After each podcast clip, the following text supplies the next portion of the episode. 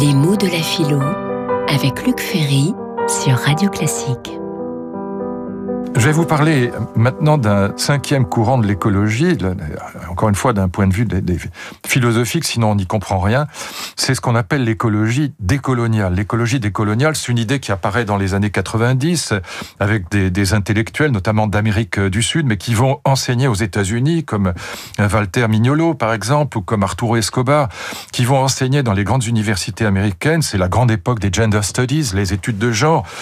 Euh, c'est aussi une idéologie que reprend Greta Thunberg aujourd'hui quand elle écrit, je la cite, la crise climatique ne concerne pas seulement l'environnement, c'est une crise des droits humains, de la justice et de la volonté politique. Les systèmes d'oppression coloniaux racistes et patriarcaux l'ont créé et alimenté. Nous devons les démanteler. Donc Greta Thunberg s'inscrit clairement dans cette perspective euh, de l'écologie décoloniale. En France, c'est très proche des indigènes de la République et donc qui se reconnaissent, ou aussi d'Extinction Rébellion, qui se reconnaissent dans cette philosophie de l'écologie décoloniale. Et voici comment le monde qui commentait les propos de Greta Thunberg définissait cette écologie décoloniale, après avoir cité les propos de Greta Thunberg que je viens de vous citer. Pour les chercheurs décoloniaux, le dérèglement climatique serait lié à l'histoire esclavagiste et coloniale de la modernité occidentale. Selon eux, le capitalisme s'est structuré sur une économie extractive et des monocultures intensives qui ont détruit la biodiversité. C'est exactement ce que disaient d'ailleurs les lois allemandes des années 30.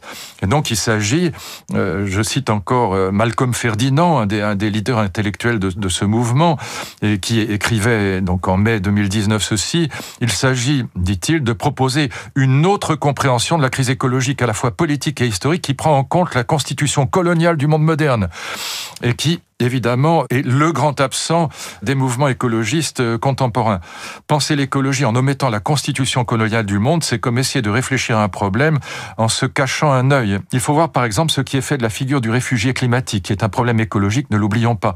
Le réfugié est presque toujours pris en dehors de son contexte sociopolitique et de son histoire, comme si soudainement, pour parler du changement climatique, il fallait mettre de côté les inégalités et les rapports existants avec la dite catastrophe. Donc on voit que là, on a une écologie décoloniale qui évidemment, comme l'écologie radicale d'extrême gauche est anticapitaliste, mais qui va relier cet anticapitalisme à, à la question de la colonisation avec euh, cette exploitation des terres colonisées qui conduit donc selon euh, cette écologie décoloniale à la crise climatique, à la crise écologique actuelle. Donc je ne porte pas de jugement de fond, mais c'est dans cette perspective que s'inscrit clairement Greta Thunberg. Retrouvez les jeudis philo de Luc Ferry aux conférences Sarah Yalda, chaque jeudi à 12h30 au Théâtre des Mathurins.